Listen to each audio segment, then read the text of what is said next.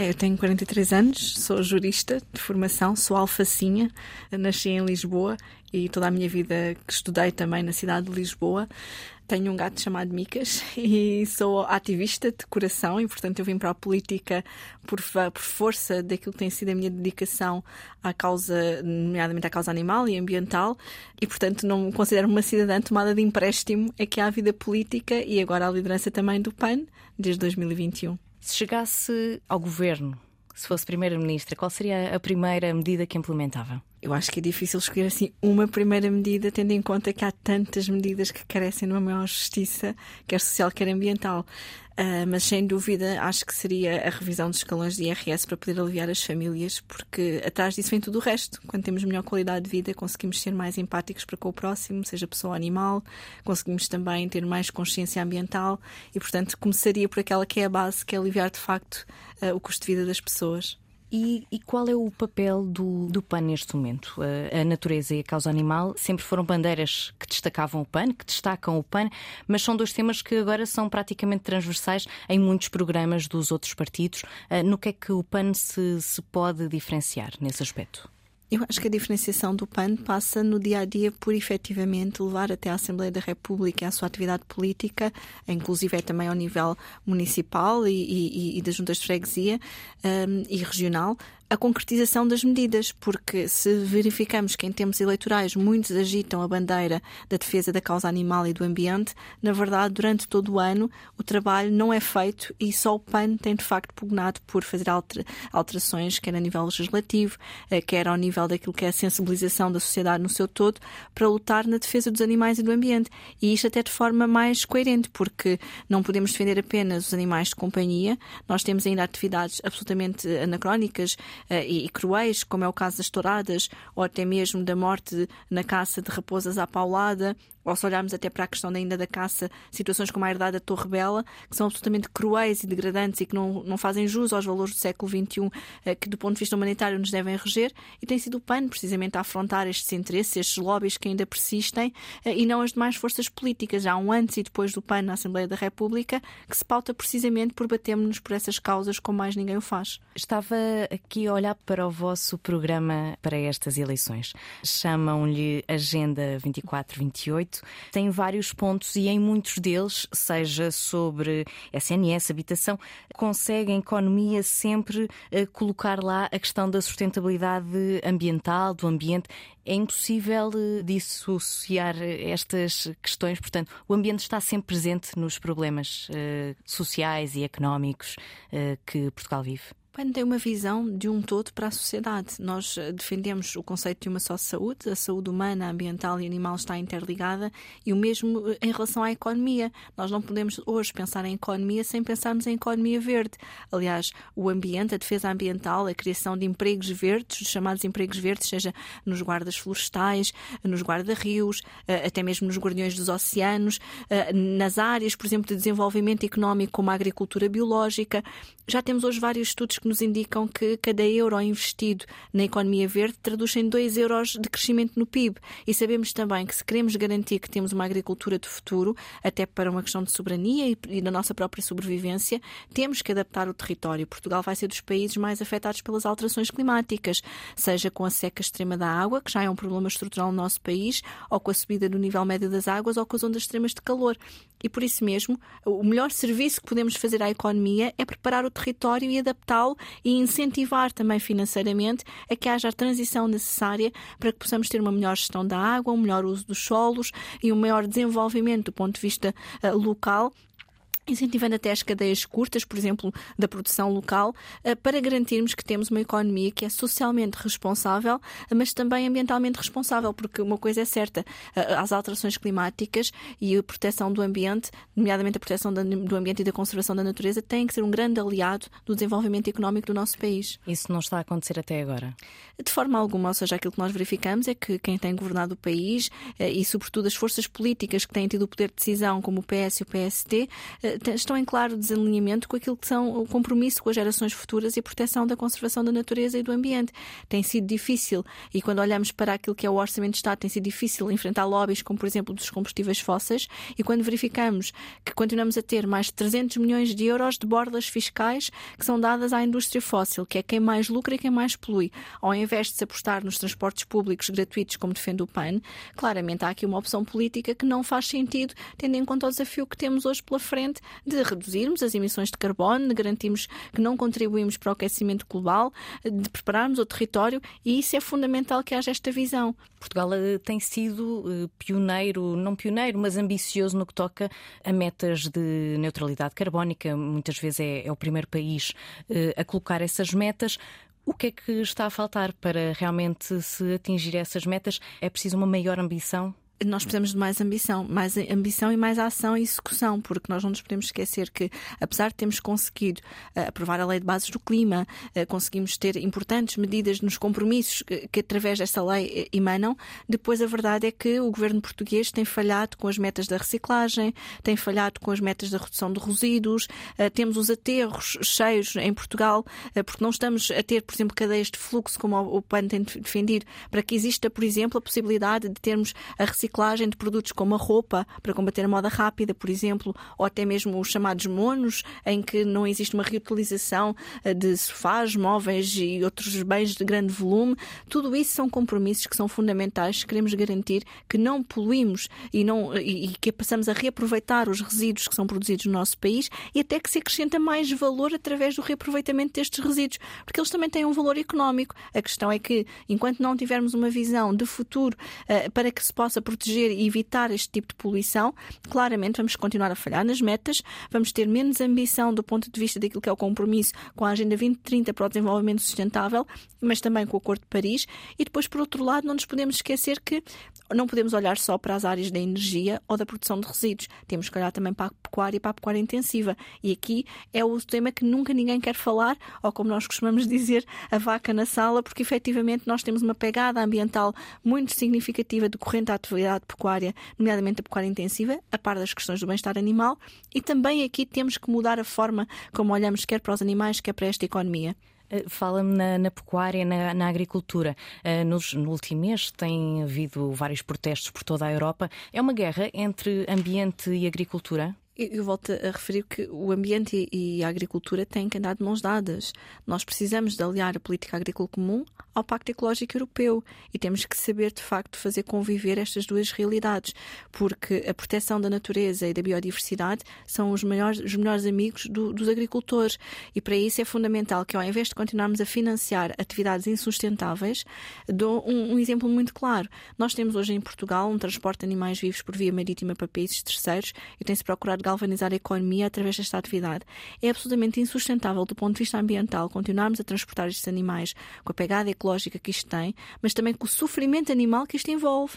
E, portanto, nós temos que olhar e apostar, por exemplo, e o governo incentivar e colocando também incentivos financeiros, quando falamos no incentivo, falamos sempre de benefícios financeiros para que a atividade possa ser reconvertida, para que, por exemplo, o transporte seja feito em frio com os animais já mortos e não com animais vivos.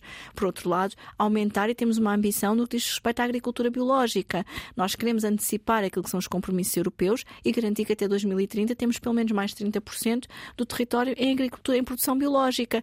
E isto não se faz se não houver incentivos e pagos a tempo e horas aos agricultores ou quando falamos nos serviços de ecossistemas, nós temos que pagar por aquilo que são os chamados pulmões verdes, seja na agricultura, seja nas florestas ou até mesmo nas cidades, porque nós não nos podemos esquecer que sem oxigênio e que sem zonas úmidas, eh, sem eh, ecossistemas protegidos, nós não vamos conseguir ter um, um planeta mais vivo e, e, de alguma forma mais saudável para podermos viver. E, portanto, cada investimento que é feito nesta dimensão é um investimento que está a ser feito na nossa própria saúde, na nossa própria qualidade de vida e bem-estar.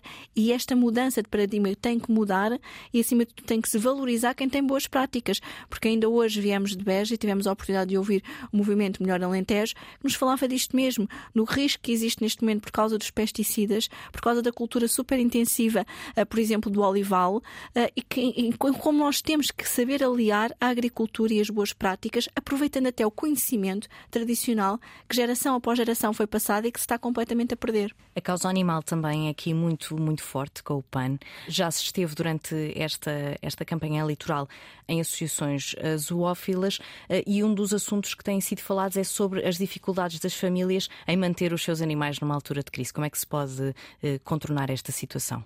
Bom, uma das, para nós, uma das grandes uh, medidas a, a, adotar é a redução do IVA dos serviços médico-veterinários e da alimentação.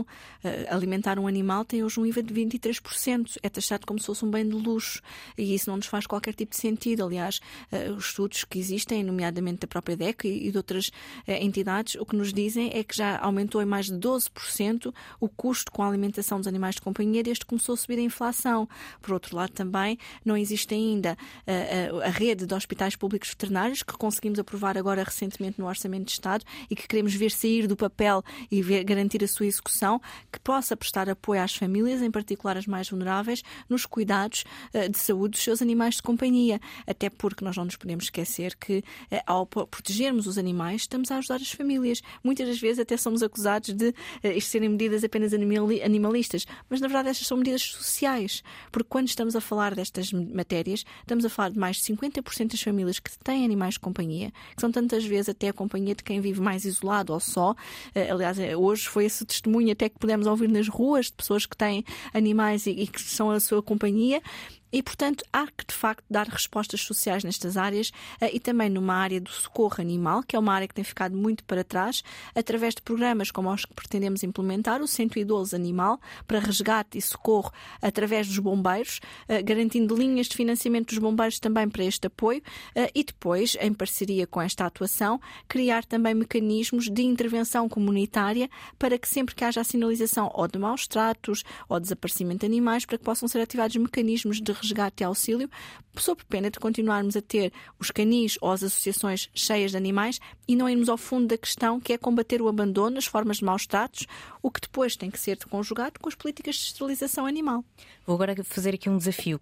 Uh, Vou-lhe dizer uma área e vai-me uhum. sublinhar uh, uma ou duas propostas do partido uh, que são prioritárias para o PAN. Saúde. Saúde, os cuidados primários eh, e criar, como é evidente, garantindo o, o, o, a exclusividade e a aposta nos médicos de família para que possamos ter mais prevenção e, por outro lado, também a aposta muito forte na saúde mental. Nós temos hoje um fenómeno do isolamento e da solidão que contribuem para o aumento pressão da população, inclusive ao nível dos mais jovens, e a aposta na saúde mental, reforçando a rede nacional, envolvendo também as faculdades, os estabelecimentos de ensino, eh, entre outros, é absolutamente fundamental para podermos ter uma melhor qualidade de vida. Habitação.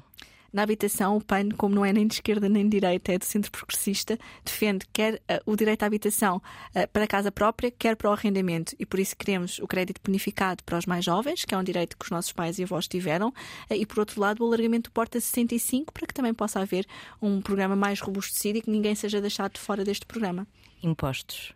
No caso dos impostos, nós queremos reduzir a carga fiscal e fazer jus à velha máxima de que quer a justiça ambiental, quer a justiça social são o reverso da mesma medalha. E para isso nós precisamos taxar quem mais polui e lucra eh, e queremos, como é evidente, baixar o, o IVA, eh, neste caso, da alimentação dos bens essenciais. E aqui falamos quer do cabaz essencial, quer da alimentação dos animais. E por outro lado, também rever os escalões de IRS, garantindo um alívio fiscal das famílias. Justiça na justiça nós precisamos de uma reforma muito mais assinalável. Uh, porque de facto, é, é difícil dizer só bem. duas medidas. Eu vou tentar dizer só duas medidas. Nós precisamos de facto ter aqui um maior combate à corrupção, precisamos garantir o reforço dos meios do TCIAP, porque perdemos todos os anos mais de 18 mil milhões de euros para a corrupção. Eh, o relatório dos Verdes Europeus diz-nos isso mesmo, do estudo que fizeram. Eh, e, por outro lado, precisamos de garantir. Eu sei que há muitas dimensões da justiça, nomeadamente no cotidiano, que têm uma grande morosidade, mas há uma área em particular que nos é muito cara, que é o combate à violência doméstica. Nós temos números absolutamente astronómicos de violência doméstica no nosso país.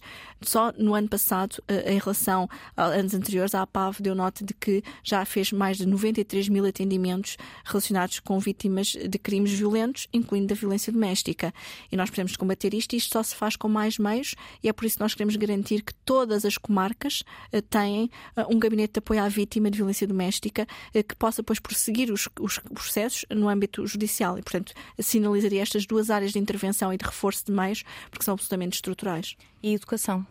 Na educação, nós temos aqui também uma visão de mudança do próprio sistema educativo, garantindo, por um lado, a valorização dos seus profissionais, e sabemos que os docentes têm pedido e reivindicado de forma muito justa a, a contagem do tempo integral das carreiras, e, portanto, precisamos de garantir eh, que, saindo este estudo da UTAU que está pendente, que nos vai dizer qual é o impacto financeiro, que se cria então um mecanismo e uma regra para repor o tempo de carreira, e, por outro lado, a regulamentação do ensino artístico eh, livre, eh, porque nós precisamos de garantir que efetivamente temos uma oferta até mais multicultural do ponto de vista dos diferentes estabelecimentos de ensino, não estar centralizado apenas em Lisboa, mas também no, no país todo. E, portanto, esta regulamentação permitiria, por exemplo, termos uma maior oferta educativa ao longo de todo o país, evitando até assim tantas deslocações como temos. Temos mais de 130 mil estudantes deslocados e sabemos que isto depois tem um custo ao nível da habitação, ao nível dos transportes e ao nível também das suas relações sociais e familiares. Depois do dia 10 de março, como é que Portugal vai estar?